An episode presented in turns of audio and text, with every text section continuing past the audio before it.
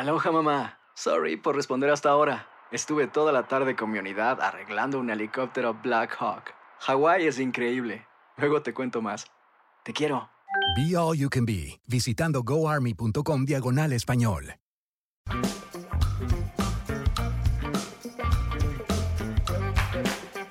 Bienvenidos, esto es Amigos, podcast de TUDN con Henry, José Bicentenario y su servidor, como todas las semanas. Henry, ¿cómo estás? Muy bien, Toño Pepe, los saludo con mucho gusto. Eh, una semana muy interesante en el béisbol de las mayores, lo que hicieron los peloteros mexicanos, lo que está sucediendo en la votación del Juego de las Estrellas en la Liga Americana, en donde Alejandro Kirk está tumbando caña como catcher, eh, lo que pasó con Isaac Paredes, jugador de la semana de la Liga Americana, y también está muy bueno el chisme con los Browns de Cleveland. O sea, ¿qué va a pasar? ¿Quién va a ser el coreback de este equipo la próxima temporada? Sí, caray, está, está dramático el asunto. Pepillo, ¿qué tal la serie que se echaron los Astros de Houston y los Yankees de Nueva York? Esta, esta rivalidad que, eh, digo, ya de por sí está ardiendo desde el 2017 cuando eh, los eliminaron los Astros a los Yankees en la serie de campeonato. y, y, bueno, pues fueron cuatro partidos espectaculares, ¿no? Así es, mi querido Toño, Enricón, qué gustazo saludarlos y la verdad las mejores entradas de la temporada en Yankee Stadium se dieron en este fin de semana. La, la, estuvo a toda su capacidad el Yankee Stadium y sí fueron juegos muy emotivos, sobre todo pues ese sin hit ni carrera combinado que tuvieron el pasado fin de semana los, los Astros de Houston, los Yankees de Nueva York no sufrían una joya de picheo desde hacía 19 años y fue por parte de los mismos Astros de Houston. Entonces, sí fue un, fue un fin de semana muy espectacular. Además, le rompieron a los Yankees la racha, llevaban 15 victorias consecutivas en casa y cayeron frente al picheo de Justin Verlander, que ahora que decías, Toño, del 2017 y que les ganan la serie por el campeonato de manera dramática fue cuando Justin Verlander llegó a los, a los Astros de Houston ya avanzada la temporada. Oye, y después de la lesión, Verlander lleva nueve victorias, nueve juegos ganados que al momento de grabar esto, pues eh, está eh, compartiendo el liderato de triunfos en el béisbol de grandes ligas. Así que ha sido un regreso espectacular de Verlander. No se ha hablado mucho de él, no. pero ha sido una pieza clave. Pero hablando acerca de, toda esta serie, Henry, dos de los cuatro juegos que los que ganaron los Yankees los resolvió Aaron Judge, que está convertido pues en un en un super pelotero. ya sabemos que es gran gran pelotero, pero ahora está jugando mucho mucho mejor. Eh, ya con el arbitraje, ya con todo esto que se resolvió de la temporada, aunque todavía hay que ver si le dan el contrato multianual. Pero bueno, él resolvió dos partidos. Y, el, segundo, cuando Urquidi estaba lanzando su siguiente carrera, ¿no? Y, los otros dos partidos, eh, uno es el juego de Verlander y el otro es el sin carrera combinado. Sí, sí, y, y sobre lo de Aaron Judge, eh, cuando fue al arbitraje, él pedía 21 millones por esta temporada. Los Yankees le ofrecían 17. Finalmente se arreglaron a la mitad en 19. y también eh, tendría un par de bonos. Uno, si es el más valioso de la Liga Americana, 250 mil morlacos. Y si es el más valioso de la Serie Mundial, 250 mil morlacos también. Eh, ahora, no hay que olvidar que a él, previo al arranque de esta temporada, es más, ya va a empezar el primer partido de la temporada y todavía estaba negociando. Y le estaban ofreciendo un contrato por 7 años y 30.5 millones de dólares por año. Y Aaron George dijo no. Y él decidió apostar por sí mismo. Hay algunos que lo hacen y le sale bien. Hay otros que lo hacen y le sale muy mal. Pero hasta este momento a George le está saliendo muy, muy bien. Y eh, por cierto, en ese partido del domingo que mencionabas de Urquidi, eh, da home run tanto Stanton como también George. Eh, y hay, hay, un par de datos que son increíbles. O sea, en los partidos en los que han dado home run tanto George como Stanton, los Yankees han ganado 24 y nada más han perdido uno, incluyendo marca de 8-0 este año. La bronca luego es que se junten porque está lastimado uno, está lastimado el otro. Exactamente. Pero ahora sí han librado la lesión. Sí, sí, sí, sí. Bueno, Stanton ya estuvo fuera. Sí, estuvo fuera un ratito. Pero este, y, los Yankees también hasta previo a grabar este podcast que es martes, marca de 53-20, es la tercera mejor marca en la historia. O sea, y esto es de, bueno, desde 1930. La mejor marca desde 1930. Tercera mejor marca desde el 30. No, está, La verdad está jugando una tremenda pelota Sí. en Nueva York, que son 28 home runs de George, ¿no? Sí. 28 cuadrangulares y estamos pues todavía eh, sin llegar al juego de las estrellas, o sea, Ajá. ¿hasta dónde va? Se dice que puede llegar a más de 60 home runs, vamos a ver, hay que mantener el ritmo, pero está, está resultando espectacular lo que está desarrollando. Y bueno, Yankees y Astros tienen las dos mejores marcas de la Liga Americana. Sí, señor. No, no de todo el béisbol, porque ahí están involucrados los Mets de Nueva York, que son los mejores de la, de la nacional, pero las mejores marcas de la americana son de Yankees y Astros, así Sí. que no es aventurado pensar que esta rivalidad siga increciendo, como diría. Pepillo, este, y, que, y que se vea la cara en, las caras en la serie de campeonato, ¿no? Por supuesto, ¿no? Están Mira que que no echan se, no se caen nada bien. no, no, no se caen, no se cae nada bien eh, el famoso jonrón aquel de Altuve, ¿no? Sí, no, no, bueno, y que, y que si tenía Sí. este, algo ahí eh, pegado al pecho y que no se quitó quitar por eso el jersey Sí. y que dijo, no, pues es que a mi esposa no me gusta, no le gusta que me vea sin jersey. Oiga, jaladas, ¿no? Exactamente. Pero compraron a Rodney Chapman. Eh, Exacto, que fue lo que decidió esa serie de campeonato y que los Astros fueran a la serie mundial. Entonces, sí, la verdad no se quieren. Esa serie del, de 2017 fue muy emotiva porque arrancó muy bien Houston, después le dan la vuelta a los Yankees en Nueva York victorias. y llegan a, llegan a Houston y en Houston re- regresan los Astros y Verlander es el que los mantiene con vida. Y luego Charlie Morton ya los, Exactamente. los despacha, ¿no? Efectivamente, y luego la llegada de George, George ¿cuántos pegó? 52 jonrones de novato, ¿no? el, el novato del año. Entonces, pues, pues vamos a ver si, si alcanza esa cifra de 60 que no se ha dado desde pues esa, esa etapa de los esteroides y todo el rollo de, de Maguire y compañía. Y Sosa. Y Sammy Sosa, y Barry Bonds, y, y Palmeiro, etcétera, etcétera. Exactamente. Pero no, no, no, lo que está haciendo George, la verdad es, es extraordinario, ¿no? Los Extraordinario. regresos, Toño, Sí. son, los, son los líderes en regresos sí, sí. para ganar encuentros. No, no, es, es de verdad notable lo que ha pasado con los Yankees. eh, y bueno, la gente que son muchísimos aficionados que le van a, a- los bombarderos, pues están súper ilusionados porque recuerden, los Yankees no llegan a una serie mundial desde 2009. O sea, ya pasó mucho tiempo, más de una década, y están, están esperando ese campeonato en esta, en esta temporada. Vamos a ver, porque todavía falta un largo camino por recorrer, ¿no? Oye, sí, claro. Y que por cierto, eh, se pudo haber hecho historia con esto de que los Astros le lanzan el Ingenio Carrera el sábado a los Yankees y luego el domingo, que fueron seis entradas, un tercio. Sí, de uno. Urquidy, sí. Eh, y eh, nunca, nunca se ha presentado dos partidos sin y carrera consecutivos en una serie, pero sí en días consecutivos. Y en 1917, yo estoy hablando con el Mago Setién, los Browns de San Luis le lanzaron un doble cero a los Medias Blancas de Chicago. Al día siguiente jugaron un doble partido.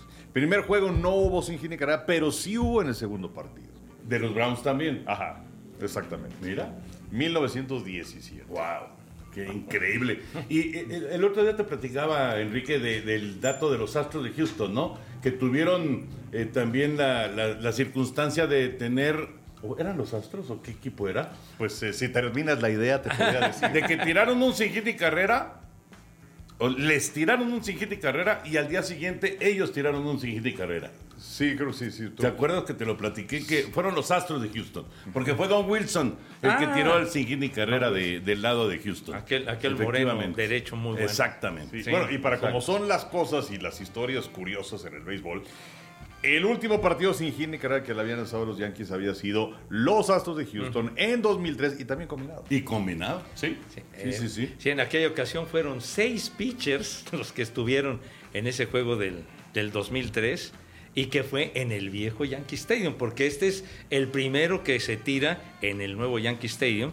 Y, y fue curioso porque en ese del 2003 el que abrió fue Roy Oswald. ¿Se acuerdan qué buen pitcher era? Muy buen pitcher, Roy Oswald, claro. Y que, que luego fue a Filadelfia, etcétera. Y entonces él abrió el, él abrió el encuentro, tiró la primera entrada muy bien, y luego cuando iba a empezar la segunda entrada, se sintió mal, y entonces empezó el rosario de relevistas, y entonces otros cinco relevistas, y lograron, lograron la joya de picheo. El que cerró fue el zurdito, aquel muy bueno, Billy Wagner, ¿se acuerdan? ¿Cómo Sí. no? El del bolazo aquel, Sí, sí, sí. batazo, ¿no? Sí. Él fue el que terminó ese juego hace 19 años. Fíjate, eh, me quedo pensando que eh, 2003, ¿no? 2003. 2003, en esa época todavía no se manejaba lo de la sabermetría, eh, No, etcétera, no. etcétera. Y era, era raro, era, bueno, no raro, rarísimo un juego sin hit ni carrera combinado. Y en solamente una circunstancia así de Sí. lesión, alguna Ajá. cosa. Porque el pitcher que estuviera lanzando, eh, lanzando juegos sin hit ni carrera y así llevara 150 lanzamientos, ahí seguía hasta que le pegaran el primer hit, tratando de, de conseguir el, el- el- el hecho histórico de, de un doble cero. Eh, totalmente distinto a lo que vivimos en esta época, ¿no? Por eso llama la atención que haya sido juegos sin hit ni carrera combinado. Pero bueno, ya la explicación ahí está de la lesión de Oswald, ¿no? Sí, sí, sí. Y en este caso, eh, si no me equivoco, Paredes tenía 115 lanzamientos. Este, ¿Quién? eh, Paredes, el de los Astros. No, eh, No, era- Cristian ah, Javier. Cristian Javier. Cristian Javier. Cristian Javier, Javier, sí, perdón. sí. Cristian Javier. Dominicano, Cristian Exactamente, que fue el abridor. Y luego vino Neris al relevo y terminó Presley, ¿no? Ajá. Oigan, eh, sobre la votación del Juego de las Estrellas, eh, pues decía lo- a- eh, hasta el corte de este lunes, Alejandro Kirk, 1.857.670 votos. Segundo lugar, José Treviño de los Yankees, 695.932. Le lleva más de 1.100.000 votos. Ya está. Es la eh, diferencia más amplia en cualquier posición para este Juego de las Estrellas. Wow. Ahora, aquí viene una trivia. Porque Alejandro Kirk sería el primer catcher de los Azulejos de Toronto que iniciaron Juego de Estrellas. Han estado otros tres catchers de los Azulejos de Toronto Juegos de Estrellas no iniciando. ¿Quiénes son? ¿Qui- ¿Quién sería? ¿Pat Borders? ¿Sería uno? No, ¿No? Ay, No. caray. Pat Borders no, no jugó Partido de las Estrellas. Pues aquí no tengo. Oye. Aquí dice, Toronto has had multiple catchers make the All-Star game in its history, but the Blue Jays have never had a backstop start the. Midsummer Oye, Classic. este, este que fue, que, que, que jugó con los Yankees, con los Dodgers, que luego regresó a los Dodgers. Sí. Este, ahí, Russell Martin. a Russell Martin. El canadiense, Sí, el claro. canadiense Sí, que, claro. que- que regresó a los Dodgers. Sí, Estuvo ahí. Russell Martin, sí. ¿Quién sería de los antiguos? ¿Rick Cerón no estuvo? Sí, No. cero, ¿no? ¿No? Ernie Witt y Ernie John Witt. Buck. Ah, Ernie Witt. John Buck, no. Yo, yo francamente a John Buck no lo, No, no no, lo no, registro. no, no. Pero Ernie, Ernie Witt sí, por Sí. supuesto. Sí, sí, sí, aquel bigotón, Bigotón. rubio. Y, y bueno, por supuesto Russell Martin, ¿no? Que, que ya eh, se despidió del béisbol. Pero lo de, lo de Kirk es extraordinario, la verdad. Y habla, digo, habla evidentemente de, de su muy buena actuación en la, en la temporada, pero también habla del carisma que tiene. Sí, es un claro. pelotero carismático, es un Sí. pelotero que lo quiere la gente y que lo ha respaldado de una manera, eh, la verdad, totalmente insospechada, ¿no? O sea, una, una ventaja de más de un millón de votos es increíble, ¿no? Y, y también Y no es sorprende- ratón loco, ni burras embarazadas, nada, de eso, nada. nada, de eso. Nada de artificios y cosas de esas. Pero también sorprende, Henry, que el segundo lugar sea José Treviño. Sí. que acaba de llegar a los Yankees, o sea, ¿Y ni qué- siquiera es un tipo de tradiciones. No, no, no. José Treviño acaba de llegar a Nueva York. No, figura ni nada. José Treviño pues no pasaba de ser un, un pelotero más. Pues era, era un suplente. sí. Porque en tercer lugar viene Salvador Pérez de Kansas City, luego Martín Maldonado de Houston y Cristian Vázquez de los Medias Rojas en el quinto lugar. Fíjate, y Salvador, por cierto, qué bueno que lo mencionas, mi Henry. Salvador lo acaban de negociar a los, a los marineros de No me Seattle. digas. Soltaron a Salvador A Pérez. Salvador Pérez, sí, señor. A ver, no Que- se fue. Que por dos pitchers. ¿No se fue Santana? ¿No estás Ah, confundido? ah, o, o Carlos. O, Sí. O Carlos Santana. Estás perdón. confundido, Pepe. bueno. A ver, Pepillo, no des, no des información falsa. Bueno, favor. bueno, hombre, ¿Qué ya. cosa? Bueno, ¡Fake news! Exacto. Bueno, ya, no, ya, ya. es que Salvador, Salvador Pérez casi, casi es como un monumento. Es en el emblema, bueno. En, en Kansas City. bueno, Carlos Santana, pues. Sí, fue Santana, Sí, Pepe. Carlos Santana. Sí, sí, sí. Por eso es que dijiste Sí. Seattle. Ay, no, es que- y es que- dije. y es que me, no sé por qué se me quedó la idea de Salvador, pero sí, Salvador fue el más valioso de esa serie mundial. No, y acaba de de romper el récord de más home runs para un catcher en grandes ligas. Sí, sí. Se acaba la franquicia. Se sí, acaba la franquicia. Tiran el estadio. sí, Carlos, Sí, Carlos sí, sí. Santana. Fue Carlos. Santana. Qué bueno que lo dices. Y algo que también me llama la atención, Oye, por cierto, el otro día me enteré. Digo, Pepe lo debe saber perfectamente, porque dijimos Carlos Santana. Pero que esta canción de Mujer de Magia Negra, Ajá. yo pensaba que era de Santana. Resulta que es un cover Es- de Fleetwood Mac. Sí, sí, sí, sí. Del este, 71. Pero yo no tenía ni idea. No, es que es, que es cierto, es, es un cover que hizo Carlos. De, Que, de que ese- me gusta más el cover, por cierto, que el original. Ah, no, es que es que el Fleetwood Mac original, el, el Fleetwood Mac sesentero y de principios de los 70, era un grupo de blues, era un grupo de blues. Y entonces eh, Peter Green, un guitarrista de, de- de Fleetwood Mac de esa época, fue el autor de, de Mujer de Magia Negra. Y luego le hizo el arreglo Carlos para, para el álbum Abraxas. Y luego lo que hacen de Reina Gitana, que es el que es lo- lo- la parte final de guitarra y, la, y las tumbadoras del Chepito Arias y todo eso, esa sí es de Carlos, el mero final. Ajá, Pero ajá. lo que es Mujer de Magia Negra, que la cantan y todo, sí es de ese Peter Green. Sí. Pero es el Fleetwood Mac antes de, de Stevie Nicks y de todo esto que fue la etapa Sí, que que es la que más me gusta de, de. Fleetwood Mac. Pero Sí, bueno, sí, sí. este. ¿De dónde es Carlos Santana? de Outland de Outland, Navarro. ¿verdad? sí. Sí, sí. Sí. Eh, me llama la atención también la, la- la- la votación para bateador designado de la Liga Americana, porque Jordan Álvarez de Houston es líder, 1.374.876 votos, y Shohei Otani viene segundo con 965.932. Que bueno, por lo que representa, por lo que es Otani, que va a ser el juego de estrellas como pitcher seguro. Exacto. Pero bueno, que, que además se convirtió hace unos días en el primero en la historia que tiene en un partido ocho carreras producidas y un juego con 13 ponches y además lo hace en días consecutivos Ajá. y que finaliza la temporada del 2023 se convierte en agente libre y pues a ver, va a haber muchos que se lo van a querer llevar. Pero este sí me llama la atención que esté Álvarez y no Otani. Pues sí. Mira, Jordan, eh, la verdad es un tremendo pelotero, ¿no? Pero lo de Otani sí sorprende. Lo, lo único que pues uno podría entender de esto es que en el sur de California no les importa mucho el juego de las estrellas. Pues digo, bueno, o que no votan tanto. Exacto, o- exacto. Bueno, o también se podía pensar en la votación de, de Japón, porque se puede votar también a nivel internacional. Sí, tienes ¿no? razón. Eso, eso me llama la atención. Sí, Pero, sí. por ejemplo, ustedes pagarían un boleto. O sea, ¿por quién pagarían un boleto para ir a un parque? ¿Para ver a Otani o para ver a Álvarez? Ah, tienes toda la razón. Otani, definitivamente. Otani, sí. No, y no hay más. Pues sí. El caso está resuelto. ¿Se acabó? ¿Se acabó?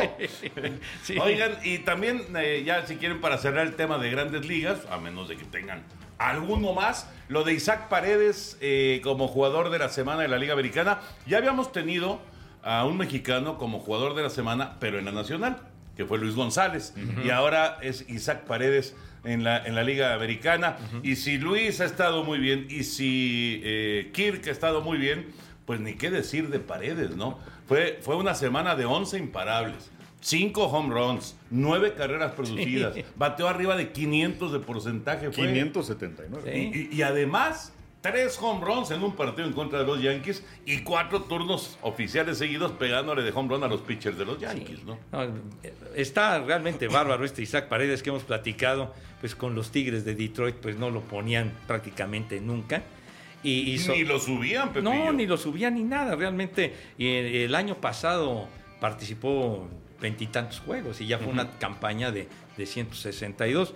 Pero lo, lo que llama también la atención es de que cuando iba a empezar la temporada, ya prácticamente casi, casi en el día inaugural, fue cuando Tampa hace la negociación y mandan a Austin Meadows, que era uno de sus mejores jugadores. Así es, así es. cumplidor, muy buen bate, eficiente jardinero, etcétera, y lo cambiaron por paredes y llamaba la atención realmente que se deshicieran de un pelotero del calibre de, de Austin Meadows, y sin embargo Isaac lo ha hecho de maravilla.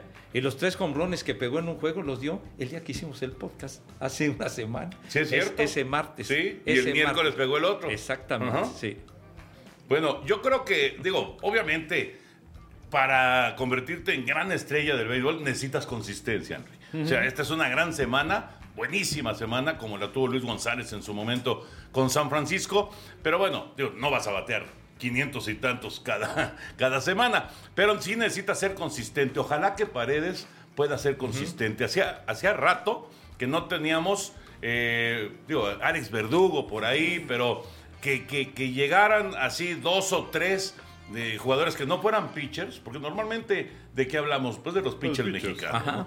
Y, y ahora han llegado estos, estos jóvenes, Kirk, Paredes, González, el mismo Alejo, eh, por ahí se me está... Ah, pues el que debutó ahora también con, con Aranda, Tampa, ¿no? Aranda. Jonathan Aranda. Jonathan Aranda. O sea, eh, como que es eh, un, un grupo ahí que viene, que viene empujando, ¿no? De los que juegan todos los días. Es que eso es lo más importante, o sea, no es... Y fulanito de tal que entrena en no sé equipo en Europa, eh, estuvo en la banca. O sea, no, estos cuates sí juegan. Estos sí juegan y merecen muchísima más promoción. O sea, le dio una rimón al fútbol. Ah, Sí, sí. No, pues es que sí es cierto. Y es la gran nota. A ocho columnas, fulanito salió a la banca. ¡Wow! Pero no, estos sí juegan A ver y todos los lo días alinean, y ¿verdad? son muy buenos, la verdad. Y además estás hablando de que son cerca de 100 los que están en sucursales. Sí, son muchísimos. O sea, son muchísimos y No, con y- mucho y talento. siguen saliendo. Claro, claro. Siguen saliendo. Que si de la Academia Alfredo Harp, que si del eh, grupo de, de- de la Academia de, de Tijuana. Aranda viene de la Academia de Tijuana, por ejemplo. Y así siguen saliendo. Sí. Y por cierto, eh, hablando acerca de, de este, de este talento. Eh, pues joven todavía en el caso de Roberto Zuna, pues ya anda ya en Japón y- Sí. y, actuando bien, ¿eh? Sí, sí, sí, qué, qué bueno. Ya qué ganó bueno. un partido y la gente está contenta con, con Ozuna allá en Japón. Sí, y a los diablos los metió en problemas de no tener a su cerrador y Así entonces es. han estado Pero, implementando pero a estoy varios. viendo al Furby. Sí. ¡Full! ¡Full! ¡Ven! ¡Luisito! Vamos a hacer una- un, un pequeño paréntesis en este sí. podcast. Ven, Furby. ¿Qué pasó, ¡Luisito! A ver, estamos haciendo nuestro podcast, pero resulta que tenemos una persona que se nos va. Que nos ¡Avanza! No, es que sí son de miedo ustedes. ¿Qué pasó, padre? ¿Cómo estás? Chi, chi. ¿Qué pasa, Full? Hola, Antoine. ¿Cómo estás, amigo? ¿Todo bien?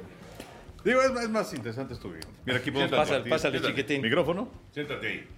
Y, y es que tenemos muchas eh, anécdotas con el Furby. Claro. Y este. Pero la- las mejores son las de Pepillo, ¿eh? Ah, no, bueno, No, sí, charros, charros, Toño charros. contigo no creo que tengas muchas, sobre todo de, de parrandas. Pero este. Sobre todo nocturna. ¿no? Exacto, Bueno, exacto. pues, ¿qué? Y Pero nos la pasamos a todo dar, ¿verdad? Oye, Full, dime una cosa. Cuando eh, empieza todo este recorrido de- del Furby, eh, todo inicia con un café con leche. Claro. En el restaurante del Nancy, aquí enfrente, justamente en Avenida Chapultepec. Platícale a la gente, por favor. Bueno, a ver, Toño iba a desayunar todos los días con la gente de Al Despertar. Iban tú, Javier, Raúl, El Rayo, eh, el Ah, gordo Agustín, el- ¿te acuerdas? el. Agustín también iba. Arbizu. Lali Tarbizu. Capitán Albores. El Capitán Albores. eh, Zapata, el productor, también iba. Edgar Zapata. O sea, era una, era una mesa muy agradable. Y, y Eh, grande también. Y despachada con y ganancia. ¿no? todos los días iban a desayunar ustedes. eh, y yo me acuerdo que cuando yo no tenía clases, que era, que era algún día feriado o algo, yo lo celebraba porque sabía que iban a, a estar ahí desayunando y entonces yo podía escapar a. Pero, pero a ¿cómo, supiste que, que- que desayunaban en el Nancy? A ver, déjame acordarme, esa es una buena pregunta, porque supongo, yo, ¿se acuerdan que yo viví en Guadalajara unos años? Y Ajá. supongo Y, que... y que por eso le vas a los tecos. claro. O sea, fíjate, Porque- tú y Toño tienen algo en particular, le van a equipos que no existen. No, ¿qué me pasa? Oye, Charro, ¿qué? ¿En ¿Es dónde? la liga de expansión? Ajá, una, una liga que no tiene acceso a primera Y Tecos- división. Y Tecos también existe. Estamos en la, abajito en la Premier. Otra liga que tampoco tiene acceso a primera división. Bueno, ni, ni, Bueno. ni a- ni a la, la que sigue. No, no, No, es cierto. es- ahí vamos, ahí vamos. Pero el, el- el tema, yo todavía vivía en Guadalajara y yo iba a los, a los juegos de tecos, de recoger balones, y a veces me subía al palco. Y ahí seguramente fue Orbañanos o, o Javier, alguno de los dos que me dijo que desayunaban en el Nancy. Porque yo me acuerdo que todavía viviendo en Guadalajara, cuando era algún puente o algo, y, y venía a México, porque mi papá, eh, unos años, aunque todavía vivíamos en Guadalajara, ya se había regresado acá, pues venía y ahí los alcanzaban en Nancy. Ya cuando nos mudamos de regreso a la Ciudad de México, pues ya era más frecuente el que los viera ahí. Y, y yo me acuerdo que Toño siempre desayunaba lo mismo: huevos revueltos con jamón. Siempre, siempre. Ya, Yo soy, yo soy rutinario, amigo. Sí, me acuerdo. A morir. Y si es comida, pizza, ¿no? Claro. Para rematar en tabla. Y- Si no, si no me convence. Y entonces eh, ahí fue donde eh, empezó eso. Eh, y yo les decía, oigan, denme chance de entrar a practicar. Y ya Pero sabes, ¿cómo estuvo? O sea, la primera vez que llegas al Nancy y, y ves a estos señores distinguidos ahí, o sea, que, que- ¿cómo ¿Cómo- fue, cómo- cómo No, fue el approach? porque ya me, ya me conocían eh, Raúl y Javier Ah, de los partidos. en- ajá, porque ellos iban, eh, en ese tiempo Televisa transmitía a Tecos los viernes y los domingos a Chivas. Entonces el, el mismo grupo que iba a transmitir Tecos se quedaba a transmitir a las Chivas. Entonces ahí era donde yo empecé a, a conocerlos. Y, y por ende, cuando llego al Nancy, pues ya por lo menos me, me- me conocían. Y ahí me presentaron a Toño. eh, y pues, de- poco a poco me fui integrando a la mesa y trataba de venir lo, lo más, que, lo más que pudiera. Y pues eh, con la esperanza de que algún día se, se abriera la puerta. Oye, y, y entonces, ¿cuándo fue cuando debutaste, padre, en esta onda? Ah, pues yo entro aquí a finales del 99. Me acuerdo perfecto que fue después de los Juegos de Winnipeg. Que ustedes venían regresando de los Panamericanos sí. de Winnipeg. Y es cuando ¿Tenía finalmente. 10 años? más o menos. más o menos. Y, más o menos. Y es cuando eh, se, se abre la puerta. eh, el- curiosamente, quien me echa la mano para entrar es Edgar Valero, que en esa época estaba aquí. Claro. Y claro. él, y él, me, él era jefe de información. Y estaba en Winnipeg, Edgar. Ajá. Sí, sí, y, sí. y entonces. eh, En donde Toño, por cierto, hablando de rutina, íbamos al eh, Subway y entonces pedía, este, era de albóndigas. No. Con salsita. Ah, no, era no. con salsita de las albóndigas. Nada más al sitio. Sí. Era la de. ¿Qué era? ¿De meatballs? No, no, no, no. Era, era el, el de el El- italiano. Ajá, sí, sí, sí. ¿no? El italiano, el que le ponen jamón y no sé Ajá, qué. Ajá. With meatball sauce. Ya ves. Está bien. y, y- y bueno, el- cuando regresan de Winnipeg, porque yo, imagínate, en paz descanse Aide León, la secretaria de Deportes, yo le estaba llame y llame, llame, porque yo a Edgar lo conocí en espacio. Y me dio su tarjeta, me dijo, pues sí, algún día, me dijo, no hay lana. Pero, pero si algún día. Uy. si, si- si algún día que- si- tienes ganas de, de practicar. ¿Será? No sé qué, eh, si si quieres- tienes ganas de practicar, pues búscame, ¿no? Y entonces ahí estaba yo, dale, dale, dale. Y, y, ahí- y ahí de cita amablemente decía, no, hoy no están, o no sé qué. Y, y cuando ya regresó de Winnipeg, ya me, me- me- dijo, sí, vente tal día. Y fue cuando ya me recibió y, y empecé ahí en la redacción a, a prac- a aprender. Porque pues ¿qué hay que practicar, aprender, ¿no?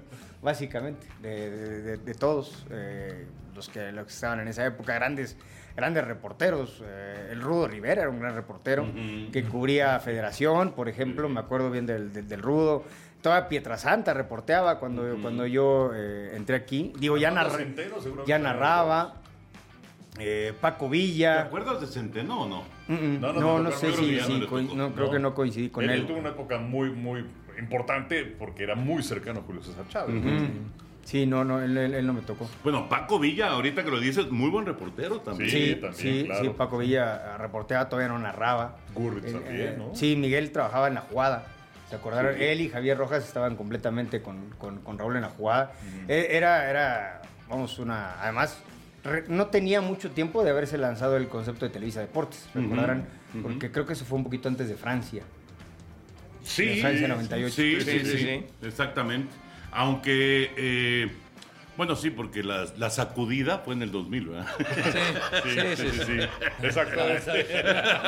La sacudida fue en el 2000. Ay, Que- Dios ya mío. estabas aquí, pues. Sí. O sea, Ay, haciendo sí. tus pininos, pero ya estabas No, aquí bueno, en la sacudida. eh, justo, no sé por qué, pero ahora que lo mencionas, ayer o antier me acordé de que a mí me tocó ir a cubrir la salida de ustedes a, a- a- a los, Olímpicos. Porque mandaban una cámara a entrevistar al grupo y, y hablar de la emoción de, de viajar y no sé qué. Y me acuerdo que yo estuve ahí el día que ustedes viajaron, yo fui al aeropuerto a entrevistarlos. Y no, y no te comenté que se me olvidó la acreditación. Qué bonito. Oye, Ese fue el inicio de. Dice, "Ah, ay, manito, que Dios nos agarre confesados. Pero bueno, y, y tu evento de tantos que has hecho, el primero que fuiste, ¿cuál fue, chiquitín? Pues mira, eh, fue, fue una, una- una- un iniciar curioso porque empecé la redacción Ajá. y le tengo, por ejemplo, mucho agradecimiento a- al señor Cano, que fue de los primeros que me dio oportunidad de, de ya tener trabajo, ¿no? O sea, más allá de, de lo que aprendías, pues ya tener una responsabilidad en, en acción, que hacía los, los supers famosos, los nombres. Después me mandó al noticiero Televisa Deportes en la, en la redacción. Y ya como evento, lo primerito que me tocó así muy, digamos, ya de relevancia fue la, la final de conferencia del- de la americana, cuando los Raiders pierden, lo siento, Toño, contra los Ravens, que, que- que lesionan a, Gannon en el partido, ¿Eh? y pues ahí se acabó el juego. Realmente. Y era aquel, aquel Ray Lewis, que, que venía de aquel problema eh, bastante fuerte que tuvo, y, y que después llegan y hacen pomada a los gigantes en el Sí, Super Bowl. sí, claro. Pero yo no fui al Super Bowl, yo solamente fui a la, a la Oye, final de la conferencia. Fíjate que era cuando estaba ese Tony Siragusa que Ca- que- acaba que de falleció, morir, claro. que le pegó muy fuerte a Rich Gannon. Y ahora que lo mencionas, nosotros estábamos en, en Nueva York porque fuimos a transmitir la final de la conferencia nacional Sí. que los gigantes blanquearon, apalearon a los vikingos de Minnesota Claro, claro. y que fuimos con, con, eh, con el refri, que fuimos con Gerardo Lisiaga, ¿se acuerdan? Y luego el juego lo vimos por tele. Sí, sí, es más, yo me acuerdo dos cosas Sí. de, de- de aquel viaje, Ajá. más que del partido. Ajá, Una, que, que compartíamos cuarto el señor Segarra y un servidor. sí. Y la otra, que saliendo de la agencia de coches en Nueva Jersey, con Pepe Segarra al volante, estuvimos a punto de morir. Ah, fue el día, el día que se le retiraron las llaves a Pepillo. Y, y- y el- y- y también el puesto de driver. No tienen pasión por el peligro estos No, caballeros. bueno, carajo. o sea, pasión por el peligro, sí, pero yo no me quiero morir. Pues yo tampoco, mijo, pero No, bueno, a pero ponerle un poquito de sí, emoción, Pero ya me hombre. estoy acordando. se- se- perdió una salida del freeway. Ajá. Perdió una salida del freeway y en el último instante tiró el volantazo para tratar de alcanzar esa salida del freeway. No, no recuerdo si salimos o no, pero sí en cuanto bajamos del freeway se le retiraron las llaves. No, dije, Eso sí lo recuerdo Tengo que perfecto. salir, si no estos hojaldras me matan. que, que- que yo pensé que el peor conductor era eh, Miguelito Ramírez, el productor. Yo Y, pensé. y es más, creo que el siguiente viaje le sacaron el, el coche todavía a nombre de Pepe. Pero ya sabes, tienes que hacer todo el trámite y no sé qué tanto. Sacamos el coche de la agencia. E inmediatamente después. Me mandaban, ¡Cambio de me- driver! Me mandaban a mí al carajo luego. Tú siéntate atrás, güey. atrás, atrás. Qué malo. Sí. ¿Cómo ves, chiquitín? Oye, oye Luis, digo, te hemos visto hacer coberturas sensacionales y además con un sello particular, ¿no? Que el Super Bowl y que los famosos Furbis que le llamamos, eh, esos regresos de comercial de, de- de la serie En la mundial, Serie Mundial, y todo claro. esto, lo que hiciste en Juegos Olímpicos, en fin. Pero una anécdota, o sea, algo, algo fuera de, de- de lo que tenga que ver con tu trabajo, que lo conocemos todos, pero que, que sea algo así, una, una gran anécdota y que no sepamos. Mira, hay una eh, extraordinaria. ¿Recuerdan a, a Guille Cabrera hablando de conducción? Sí, el, no, el sí. camarógrafo que trabajó Sí, con Beto sí, sí. Lati en Atenas, en. Alemania. Español. Español. Ajá, sí, sí, sí. A mí Todo me- un personaje, por cierto. A mí me tocó trabajar un ratito con él en China. Perdón, que, que por cierto le molestaba que le dijéramos Memo. Memo. Porque, o sea, él es Guillermo Ajá. y entonces en España se les dice Guilles. a los- Mm. a los- porque resulta que si a alguien le dices Memo, pues es un estúpido. Sí, que- que como, como si fuera tonto. Estás insultando. Sí. Bueno, Entonces en algunos momentos era Memo Cabrera. Pero bueno, Exacto. y, y- y me tocó estar con él previo al Mundial de- del 2010 en Francia. Eh, me man- en esa época mandaban una cobertura para saber más del rival y también, ya saben, un poco de el- cultura. pero el 2000, ¿qué dijiste? Para el Mundial del 2010, que, Oye, que en Francia, Alemania, ¿no? ibas meses, padre. Ajá. allá, ¿no? Francia era rival de México en Ah, pero Sudáfrica. el Mundial de Sudáfrica, Ajá, ¿no? exacto. Sí, sí, sí. Y entonces estuve por allá a- meses haciendo historias, siguiendo a la selección de Francia, los partidos amistosos que tenían, etcétera, etcétera. Y, y tuve la fortuna de conseguir una entrevista con el técnico que los hizo campeones en el 98, Aimé Jacquet. Y la verdad, muy amable, una cosa rarísima, porque le, le dejé un mensaje en su celular y me, ah, como a la semana me respondió, y ya con mis cinco palabras de francés, pues ya me, me respondió y, y le pedí una entrevista y, y me dijo, voy a estar en, en París tal día, pasen por mí, imagínense qué confianza, un desconocido, me- pasen por mí a la Gare de Lyon, a la estación de tren, y, y llegando al hotel les doy la entrevista. O sea, dije, wow. Se ahorró, se ahorró el taxi. Exacto, exacto. Agarró aventón. Sí, sí, sí, sí, sí. Y, y- y ahí nos tienes a mí y al Guille Cabrera, que Guille Cabrera nunca deja, o nunca dejaba, porque el tiempo que, nos- que compartimos, nunca dejaba que alguien más manejara. Él, él siempre quería manejar. No te tenía confianza. No, Igual no, que confiaba en nadie.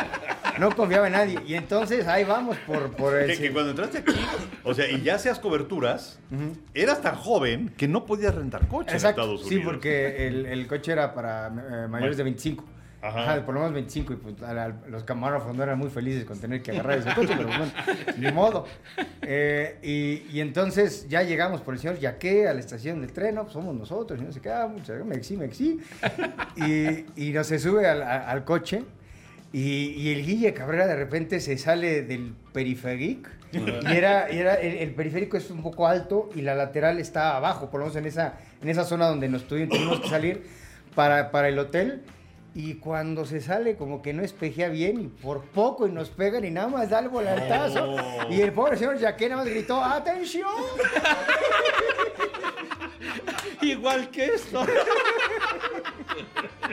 Imagínate. El Casi- técnico campeón del mundo estuvo a punto de desaparecer. Casi nos pegan ahí en pleno periférico.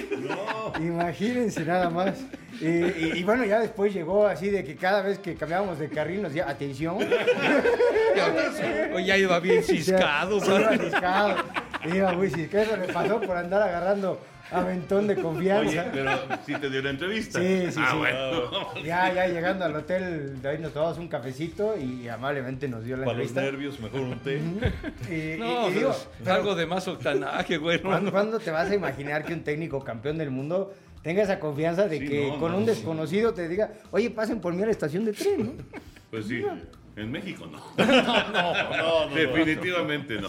Oye, eh, Full, a ver, ¿cuál es el evento, tu, tu evento favorito? Usted- No, no, no, no quiero decir, o el Super Bowl, la serie, no, no, no. De todos los, los eventos en los que has estado de mundiales, Juegos Olímpicos, NFL, etcétera, etcétera, ¿cuál? Dime, uno que digas, este fue el gran evento al que pude asistir. Ajá, Yo, yo creo que los que más disfruté porque, o más he disfrutado porque nunca imaginé que los iba a cubrir, son los eh, mundiales de atletismo. Son extraordinarios. ¿Y alguno en especial? Eh, es que yo, yo creo que el de Osaka fue, fue muy padre porque era eh, el, el gran momento en el que Usain Bolt se estaba convirtiendo en, la, en la gran figura que, que iba a ser. Todavía Yelena Isinbayeva estaba en el momento más alto de su carrera y era, era un espectáculo. Y yo creo que eso fue lo que me hizo eh, irrepetible esos eventos. Porque es un mundial de fútbol, ya sabes, la emoción y el nerviosismo que, que está la selección y hasta donde avanza, los Super Bowls y todo. Pero nunca imaginé pasarla tan bien en los mundiales de atletismo. Y, y ahí Enrique tuvo mucho que ver de que yo estuviera ahí porque él, él era el que estaba ahí de 20 Furby y, me mandaban a, a- cubrirlos con, con él. Y, la verdad, nunca imaginé disfrutar tanto esos eventos. Y, y el primero que fue en Leosaca, al que fui, eh, yo, yo creo que fue irrepetible, espectacular. ¿Cuál fue, ¿Cuál fue en el que Bolt este, fue atropellado? Hablando de, de imprudencias, ¿se acuerdan? Que, Fue- que el carrito, el carrito ese de la cámara. Ah, Fue más- eh, cuando le, le pegaron. Ajá, Eso fue en el 2015, que fue en Beijing. Sí, previo a Río. Fue en Beijing. De Pero sí era mundial de atletismo. Era mundial, era mundial de atletismo. atletismo. Sí, sí, sí. Había ganado y estos que van en, el, en la Sí, cosa. así como, como el Sí. típico de los policías en los centros comerciales. Sí, sí, ¿no? sí. Ahí con una cosa de esas sí le leyeron. Y le pegó, le pegó. Sí, sí. afortunadamente. Pero fue en uno de esos mundiales también en donde era la final de los 200 metros y de pronto salí en falso de Usain Bolt. Sí, claro. Y o sea, el estadio estaba. Y de pronto un silencio sepulcral. Pues sí, ya valió. Salí en falso, adiós. Nosotros lo estábamos viendo cuando fuimos a hacer un juego de los Medias Rojas en Boston, Ajá. que por el huracán y nos tuvimos que quedar Nos como quedamos tres días. Claro, claro, claro. Estábamos viendo esa Eso creo transmisión. que fue en Daegu, Sí. cuando fueron a doble en salida en falso. Y todavía me tocó ir a, sus- a su último, que fue en Londres, en 2017. Eh, todavía me tocó ir ahí también a... Y específicamente esa vez nada más fuimos a ver a, ver a, a, ver a- a Bolt. Ya no, no estuvimos la segunda semana, pero espectacular. Eh, eso y los Juegos Olímpicos de Invierno también por lo visualmente espectaculares que son. Me tocaron dos en Salt Lake, que fuimos todos. Sí, sí, Sí. sí. sí. Y, y- y los de Turín, que ya fuimos un grupo más, más, más pequeño. El- me acuerdo de Salt Lake, que ahí vimos el Super Bowl aquel de los Patriotas y los, Exacto. los Rams. Lo vimos en el, en el centro de medios. Sí, Sí. Exacto, que no, no nos tocó transmitir. Oye, ya bueno. Sí, no, no, y, y yo la, la anécdota que me recuerdo con el Furby fue, eh, creo que fue terminando la Serie Mundial de San Francisco contra los Serafines, donde típico recibí eh, un telefonazo de Javier Alarcón que era así como que... ¿Y ahora qué? y este. Por no decir qué quiere este güey. Y, este, y bueno, pues, pues se, se- se- se tienen que quedar. Y no creo si esa misma vez entrevistamos a Mario Domínguez. Pero este, que, que venía también de, de ganar una carrera en Australia, Australia. una cosa así.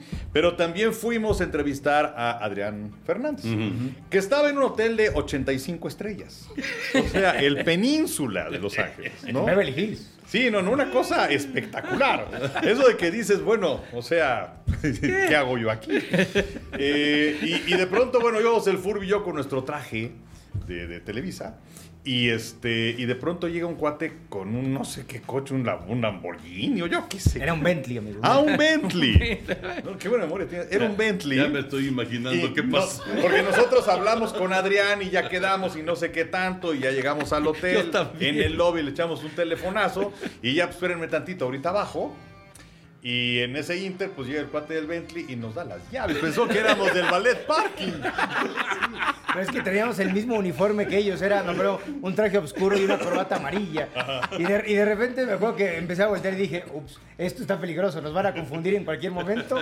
Acto seguido nos entregan las llaves. Pero, oye, pero qué valor del tipo del Bentley, ¿no? No, no, hablando de anécdotas. El señor, el pool, estaba eh, en la cobertura de aquella final de conferencia en Filadelfia. Ah, no, no, no. Ah, no, qué ¿Por qué bonito. provocas odio? entonces? No, no, no, no, es simplemente recordar. Recordar es vivir. Uno de los fríos más intensos que hemos No, vivido. no, Qué cosa tan espantosa. Porque además el palco. Pues, Pues no que era- estaba. no era- no era bueno, era una como terracita o no Pues sé qué. estábamos en, en Era- un pasillo. era un descanso. Sí, sí, con los aficionados Sí, bueno, ahí. bueno, bueno, pero junto estaba este, el camarógrafo. Había una cámara. una- una- un camarógrafo y lo que pasa es que digamos que la solicitud se, se hizo un poquito tarde Exacto, y entonces pues ya no alcanzamos palco cubierto, ¿verdad? Y César Tejeda, que era el ingeniero, Sí. él dijo, no, pues yo, se llevó un rompevientos. Sí, casi fallece. El güey estaba, o sea, No, pobre. Morado del frío. Sí, sí, Pero bueno, pasamos el partido. Que no. Porque el partido lo, lo logramos transmitir sin mayores. Este, Con, con, con frío. frío. No tenía palco, estaba en una posición abierta. Te digo que estábamos en un descanso. Oye, de- pues de la lo- lo- escalera. los pies los teníamos encima del hielo, Del hielo, chiquitín. O sea, hacía un frío del Oye, pero carajo. yo llevaba, Sí. o sea, doble este underwear, la camiseta, chamarrón, y chamarra, guantes. y guantes y las cosas estas, los calentadores. Sí, sí, sí. Y me estaba muriendo de frío. Sí, sí, Pero sí. total, terminamos la transmisión y dijimos, ya nos vamos a la Bendito sea Dios, se acabó. Y entonces llegamos a donde estaba la unidad móvil. ¿Y quién trae las llaves? ¿Y quién trae las llaves? ¿Y quién trae la...? Pues el Furby traía las llaves. ¿Y dónde estaba el ¿Y dónde Furby? estabas, Furby? Enviando el material. de- Madre. Bueno, a ver, eh, aclaro, yo no traía las llaves como tal, las traía mi camarógrafo, Oscarito Ramírez, que era el que había estado manejando, pero eh, tuvimos problemas para enviar porque, aunque la gente no lo crea, la cámara se congeló. Pues sí, nosotros Y- y también. entonces le, le daba, le daba play a la cámara y la cámara no reaccionaba. Le tuvieron que, en un, estábamos en una cabinita, le tuvieron que acercar un calentador Para escongelar. para que, para que Se alivianara Ah, todo. sí, tardó unos minutos y ya después pudimos enviar. Entonces, por eso el proceso requirió más tiempo Más del tiempo. esperado y ustedes estaban congelando el No, estacionamiento. pero es que además del frío, era un viento brutal. Pero o sea, no, no, no platicaste cómo llegamos al estacionamiento. Claro, o sea, era- salimos del estadio y eso que vas caminando y no podíamos avanzar. O sea, el viento soplaba durísimo. Metiéndose obviamente entre de los frente. coches, así. Claro, y nos tuvimos que meter entre los coches para, para evitar el frío y el viento. Yo me acuerdo que Como día- rateros. Pinche Furby. No, no, no. Yo, no traía las llaves. Yo no las traía. Eh, Ya me dio frío otra vez. yo, yo me, me acuerdo que en el, en el terreno, cuando sale Brian Dawkins, eh, que fue de los últimos en salir del festejo, y yo, yo lo, lo- lo estoy siguiendo con la mirada y un camarógrafo que estaba al lado, no, no era el mío, hace un movimiento muy rápido y me da un pilazo en la, en la, en la, en la, en la- No, en la no, frente. no, no. Pero fue muy fuerte el golpe, pero hacía tanto frío que no se me inflamó. No. No, no, o sea, no me salió chipote ni nada. hielo. Exacto. No, pues ya. Porque estaba Era haciendo tanto natural. frío que no, no se me inflamó y me dio un guamazo. O sea, de verdad sí vi estrellitas. ¿Qué digo? Un guamazo. Un madrazo. Sí, sí. En toda la extensión de la Me palabra. acuerdo perfecto de ver a Doki ver estaba- Sí, sí. Pero Ahí sí necesitabas tu Hacía casco. mucho frío ese día. Oye, mucho, pero mucho frío. bueno, la, la serie mundial de, pues hace 20 añitos, 2002, que fuimos de los Serafines y los Gigantes, chi- chiquitín aquí, aquí Luisito, y entonces abrimos la serie en Anaheim, entonces nos quedamos ahí en un hotel pegadito a Disneylandia, ¿se acuerdan? Entonces, ese día fuimos a cenar a un restaurante italiano muy bonito y toda la cosa, etcétera, ya las viandas y las pastas y luego pues había algunos que sí queríamos nuestro nuestro este vinito tinto, digo, para, para acompañar unos quiebres, ¿no? Agarrarnos a tu vasos, o sea, tu vaso y mi vaso, etcétera. ¿no? Entonces, pero estaba chiquito. Y entonces ya la, la mesera empieza, ¿no? A ver quién, quién es bien, taca, taca, taca, empieza con a servir y luego llega donde estabas tú y dice, ¿le sirvo vino al niño? ¿Te acuerdas? Le sirvo vino al niño. Y, y sorpresa cuando el niño quiso refill. ¿verdad? No, no, no. Los whiskachos, hermano.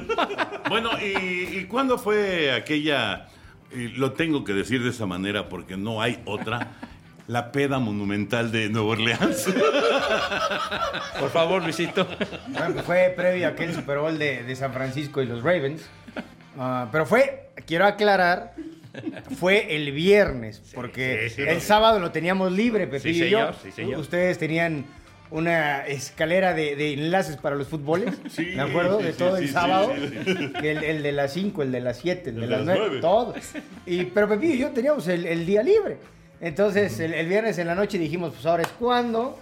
Y además, a Pepillo quería escuchar buen jazz. Ajá. y sí, andábamos de, de casa en casa, ¿no? De lugar en lugar. Sí, Sí, nos Escu- recomendaron un sector, ¿te acuerdas? de- Exacto, nos de habían- o sea, no nos fuimos a la Bourbon. Nos, nos, nos recomendaron otra calle que también. ¿No, que no era fueron al Preservation Hall? No, No, no, no, no. no, Me acuerdo que, eh, o sea, nos dijeron otra calle, no me acuerdo, pero que también no era tan famosa como la Bourbon, pero que también tenía muy buenos lugares. Y, y, pues regresamos como a las, ¿qué amigo? Al, al- al hotel. No, regresamos como a las siete y media, ocho de la mañana del día siguiente. Toda la madrugada nos la pasamos recorriendo. La pregunta es cómo regresaron. Pues llegamos. Bien, Llegamos. bien. Además, Con pues, sus todo- collares de Mardi Gras. Pues es la época justamente del, del Mar de Gras, la, la que coincide casi con el Super Bowl. Pero qué bien la pasamos. esa vez, no, no, no. no. Íbamos, De verdad. íbamos desfilando whiskacho y whiskacho en cada lugar. De lugar en lugar y escuchando buena música, de repente se nos hizo temprano. Oye, y los, y los viáticos se fueron en un día, ¿no? Los viáticos nos valían pura madre. El chiste era que la pasáramos a gusto, pues cómo no. Ya, ya, ya estábamos casi en el partido, ya, ya, ya, ya está. Pero los señores al aire nos sacaron a balcón. Arrancando la Sí, transmisión. sí, sí. Ay, se fueron. Ches Pero, pero, Bueno, si no, si no nos hubieran platicado, no nos hubieran No, sincerado. pero además todo fue porque Pepillo es, es muy solidario y aunque no tenía enlace, los acompañó. Sí, es cierto. Y, y Sí, es Pepillo, cierto. en vez de quedarse a descansar en el hotel y recuperarse, los acompañó Sí, y ahí sí. fue donde En se muy dieron malas cuenta. condiciones, sí, es cierto. Ya me acordé. Bueno, Pero fui solidario y me dieron en la madre. Sí, no, no, Entonces, sabe con confeti y todo eso. pero- no, me la pasamos, no se imaginan, no se imaginan. Sí, fue muy Padrísimo. buena, muy buena esa de Nuevo Orleans. Y, y la- y la otra muy buena fue la de la, la serie mundial, aquella donde nos sentamos con las días, ¿te acuerdas? Ah, con el compadre. Qué, qué buenas anécdotas. Bueno, de- también hay una con Karim García. Ah, también con con- Carmen. ah, pero es que ahí también se justifica porque era cumpleaños de Pepillo. Ah, sí, se No, justifica. no, o sea, siempre hay justificación. Claro, pretextos hay para todo. Diles, diles por qué, Luisito, lo de Karim. Pues era, era cumpleaños de Pepillo. Cuando se entera que era cumpleaños de Pepillo, pues nos empezó a mandar ahí gratis algunas cosas. Y ya después dijo, no, Cari, ya vente a sentar con nosotros. y, y la verdad la pasamos. Oye, pero de verdad, ¿cómo aprendes de anécdotas en, en esas charlas. Ah, Con sí, lo, sí, con sí. lo de las es días. Claro, o lo de las días, de verdad Las ese días día. es Umpire. Umpire de, de, de Grandes Ligas. Y que, que llegamos al hotel y él, eh, las días y su familia estaban en el mismo hotel. Y entonces llegamos ahí, pues el señor de Valdés y yo, pues ahí nos vemos, ahí nos vemos. Y ustedes, pues que vamos al bar y entonces ahí apareció las días y su familia. Un quiebrecito para dormir a gusto, entonces. Y, y la verdad nos contó muy buenas anécdotas de, de, de cómo es la vida de los umpires. Antes o después de despachar a la familia. No. Porque despachó a la Ah, familia. esto sí. Un Para ratito. seguir. Un, ra- un ratito, porque ya después eh, eh, llegaron y le dijeron, vámonos a dormir. Ah, llegó la familia, llegó la Sí, señora. eh, llegó, llegó alguien por él, ¿no? Eh, eh, no, está, estaba, primero despachó, porque iba con su esposa y con su mamá. Ajá. Entonces despachó a su mamá que se fuera a dormir. Entonces ya también la, la su esposa y ya se quedó con nosotros y nos dieron como las 3 de la mañana. Y, en- Pero- y luego ya llegaron por él. ya- Pero fue de, fue de, de pura charla, porque Sí. realmente el, el- el bar del hotel no, no te aguantas a las 3 de la mañana, debe de cerrar, no sé, a, la- a lo mucho a las 12. A las 12, sí. Realmente fue de, de estar platicando Nos- nos y platicando seguimos, y platicando. Eh, imagínate el, el deleite de poder escuchar a, un, a un umpire de grandes ligas todo lo que te puede contar. Y, y tenía, tenía, digamos que poco tiempo relativamente lo del video. Y nos Sí. contaba ahí cómo ellos eh, eran, los- o sea, a la fecha pues, se mantienen, eh, tienen días en el terreno, tienen días que tienen que ir a, a la parte del video. Y nos decía, ¿te acuerdas? Tengo que apostar mi casa y estar seguro de que puedo apostar mi casa para yo cambiar una decisión en el terreno de juego. Sí, Así debe sí. ser. Ajá. Ajá. Así debe ser. Así lo y por cierto, ahora, lo que pasa es que no hemos tenido transmisiones de grandes ligas, pero ahora ya, ya este, les pusieron micrófono a los umpires. O sea, ya los umpires, como Sí. en el americano, ya informan qué fue lo que sucedió y si fue correcta la llamada o si cambiaron la llamada por X razón. ¿no? Sí, y eso me parece muy bien. O sea, no hay lugar a dudas. No es como los señores estos que van a ver la tele y hacen un rectangulito ahí y señal, Beto, que marcaron, sabrá Dios. Pero bueno, o sea, pues que les pongan ahí este, un microfonito, que le inviertan también, ¿no? Pero, pero sí, un, tipazo las días, la verdad que. Oye, pero después de esta desvelada, ¿cómo le fue a las 10 al día siguiente como umpire? No fue el día que estuvo muy errático, no. es- Ah, ¿Qué pasó? ¿Qué pasó? ¿Qué pasó? Lo que pasa es que también como era sábado, el, el- el- el, digamos, el bar del hotel prolongó su horario. Este, Entonces, No, pero yo ya dijo que cerraron temprano. ¿Qué pasó? O sea, el Furbio acaba de decir que a las 12. No, güey, ta- nos vale madre. pues, Si nos, si nos quedamos tarde, ¿qué les importa? Pues sí, pues sí, Claro, sí. Ya tienes edad para eso y más. Exacto. Y más, y más. Mi querido Full, qué gusto. Mucho éxito en lo que venga. Muchas Mucho gracias. éxito. Amigo. Estás, estás, obviamente, estás, este, pues, eh, digamos que arrancando en todos sentidos, en todos sentidos, una nueva etapa en tu vida. Y seguramente va a ser un éxito como todo lo que has conseguido. Muchas gracias y, y aprovecho para agradecerles a ustedes porque de verdad ha sido un, un honor. Primero poder aprender de ustedes y después poder compartir con ustedes eh, lo que más disfrutamos, Super Bowls, series mundiales, Juegos Olímpicos, en fin, lo que para mí fue un sueño de, de niño, Sí. eh, el poder Sí. estar con ustedes, de verdad fue, fue llevar a ese sueño a, a- a un ex- exponencial, de verdad. Ha sido un placer y un honor, muchas gracias. No. Y un gustazo hombre. para nosotros. No, un gustazo. Gracias, Full. Gracias, amigo. Queridísimo compañero y mucho mejor amigo. Hasta nos echamos un concierto de los Rolling Stones. Ah, cómo olvidar, cómo Lo, peor es que ahora Pepe va, a bu- va- va a poner es un letrero de vacante, se solicita compañero de peda. Pero bueno, modo. Ya está. Eh, se, se llama Ernesto. Ya está. ah, ya tengo nuevo, nuevo Ya compa. está. ¿Está Ya bien? está la estafeta. Ah, ya, ya, ya la, ya la cediste, pues. Ernesto. Sí. Ernesto, Ernesto, casualmente de Valdés. El de Valdés que me cae mejor. Ay, ya, ya no digas más, chiquitín. Pero, ¿Cómo andamos de tiempo, chava? ¿Ya no, Ah, ya, quieres, ya. ¿Ya no quieres abrir tu baúl? Ah, ¿O pues nos no lo sé. ahorramos? Como ustedes gusten, o. No, yo creo que lo guardamos. Lo Sí, guardamos lo- lo para la a guardar semana. para la próxima semana. Sí, señor. Ya nos vamos porque ya sí nos colgamos muchísimo. Pero estuvo padre. Ah, Eh, es valía muy padre, pena. muy padre. No, además, de- sinceramente, qué calidad, qué, qué, bueno, calidad en el trabajo, calidad de personas sin duda, ¿no? Pero calidad en el trabajo de, de Luis Alberto, algo realmente Los reportajes, extraordinario. la creatividad ¿no? de Luis, La creatividad, eso, eso, Pepillo, eso, porque todo- le encontró una forma distinta. ¿sí? Exacto, un estilo nuevo, evidentemente original, y, y- y que no se desgastó ¿no? Sí. con el paso del tiempo. Exactamente. Henry, un placer como siempre. Gracias, gracias. Mi querido José Bicentenario, Un gustazo estar de nuevo echando cotorreo. o sea, ¿te vas a, te vas a ir ahora a emborrachar conmigo? Yo lo invito, total. Ya, hombre, ya lo vivido, ¿quién nos lo quita? Hombre, de veras, hombre. Yo que, yo que no, bueno, yo no bebo nada. No toma ni el pulso. ese Exacto. señor. Ni, ni consejo. Y, y- y mis hijos, sí. Bueno, o sea, acuérdate que este es un mundo en donde es el yin y el yang. Sí, sí, ¿no? tienes razón. Me voy a agarrar a tu vasos con el pulso. Gracias por acompañarnos. Esto fue Amigos Podcast de TUDN y nos saludamos la próxima semana.